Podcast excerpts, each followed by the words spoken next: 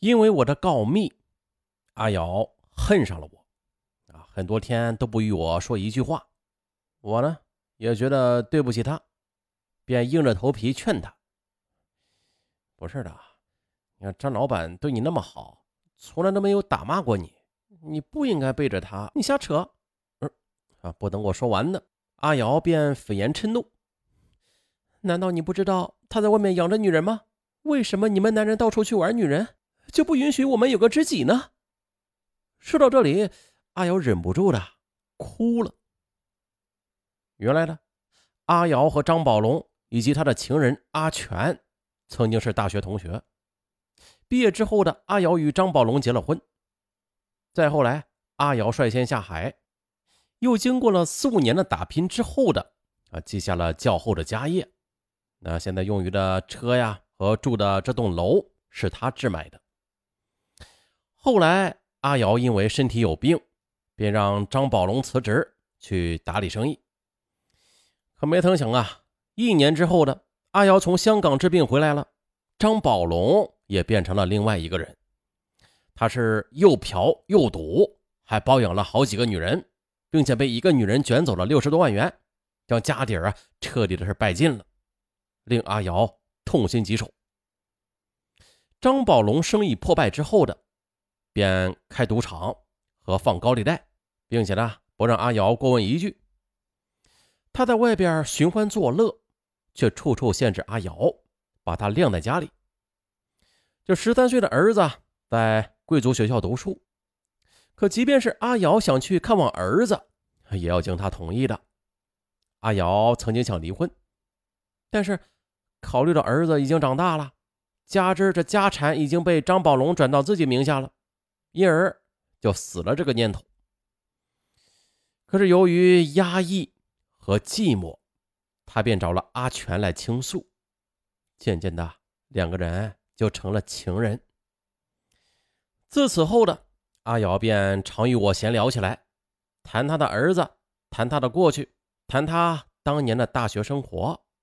他还把影册拿出来给我看，从中我看到了他那曾经美丽的。花样年华和飞扬的青春风采，也为他现在的生活感到悲哀。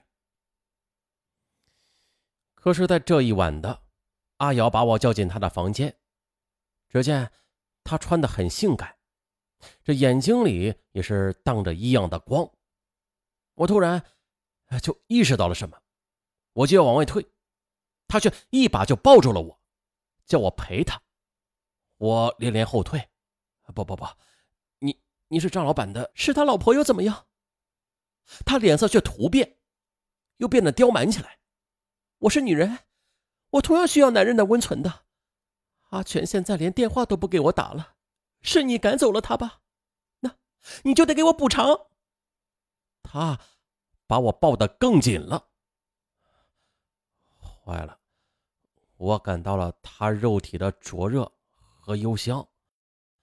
其实这不能怪我的，我没有结过婚。于是，一半出于欲望的冲动，一半出于对他的内疚吧，我就不再拒绝了，就留在了他的房间里。我和阿瑶暗地里的事儿做的其实是非常的谨慎和小心的，但是老板张宝龙他何等聪明啊！他从阿瑶的眼神和生活起居中就发现了蛛丝马迹，并且给我们设下了圈套。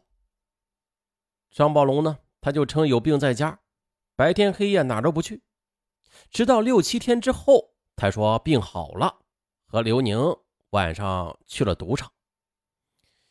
同样的，我和阿瑶是熬了一个星期啊，见他们一走，便迫不及待的就粘到了一起，滚到了床上。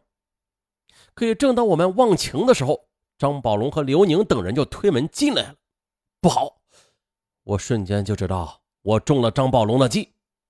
当时我吓得浑身发抖，跪在他面前向他求饶。他则恶狠狠地飞起一脚，把我踢到了一边，骂我是王八蛋。不，你别打他，是我要他。这时的阿瑶则上来护着我。张宝龙气得双眼冒火，将阿瑶一推：“你他妈给我滚开！不关你的事。”我不，你放了他。阿瑶仍然是等在我的面前。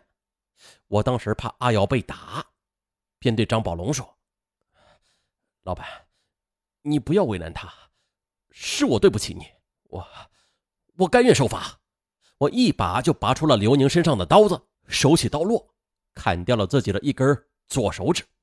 啊，不是你！他们全部都惊呆了。半晌之后呢，张宝龙说：“行，算你他妈有种，我就饶了你。啊，念在你救过我的份上，是走是留，你选择吧。”虽然张宝龙阴险毒辣。但是我觉得，他对我也是够义气。现在呢，我做了对不起他的事儿，就更应该将功补过，为他卖力才是。况且呢，我也不能就此事撇下阿瑶就走的。张宝龙见我留下，就说：“阿瑶以后不用人陪了，有一件大事让我去做。”第二天的，张宝龙就向我交代了他所谓的大事。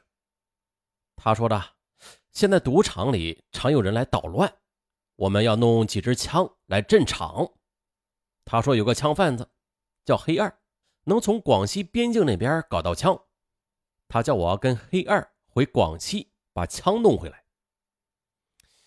几天之后的，我手上的伤好了，便与黑二回广西。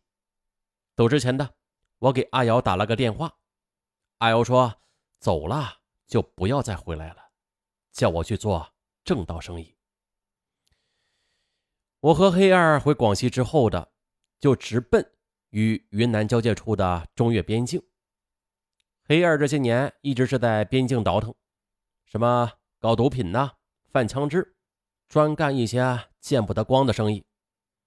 他已经和越南人联系好了三支军用手枪，每支枪是两千元，而卖给张宝龙。则是五千元。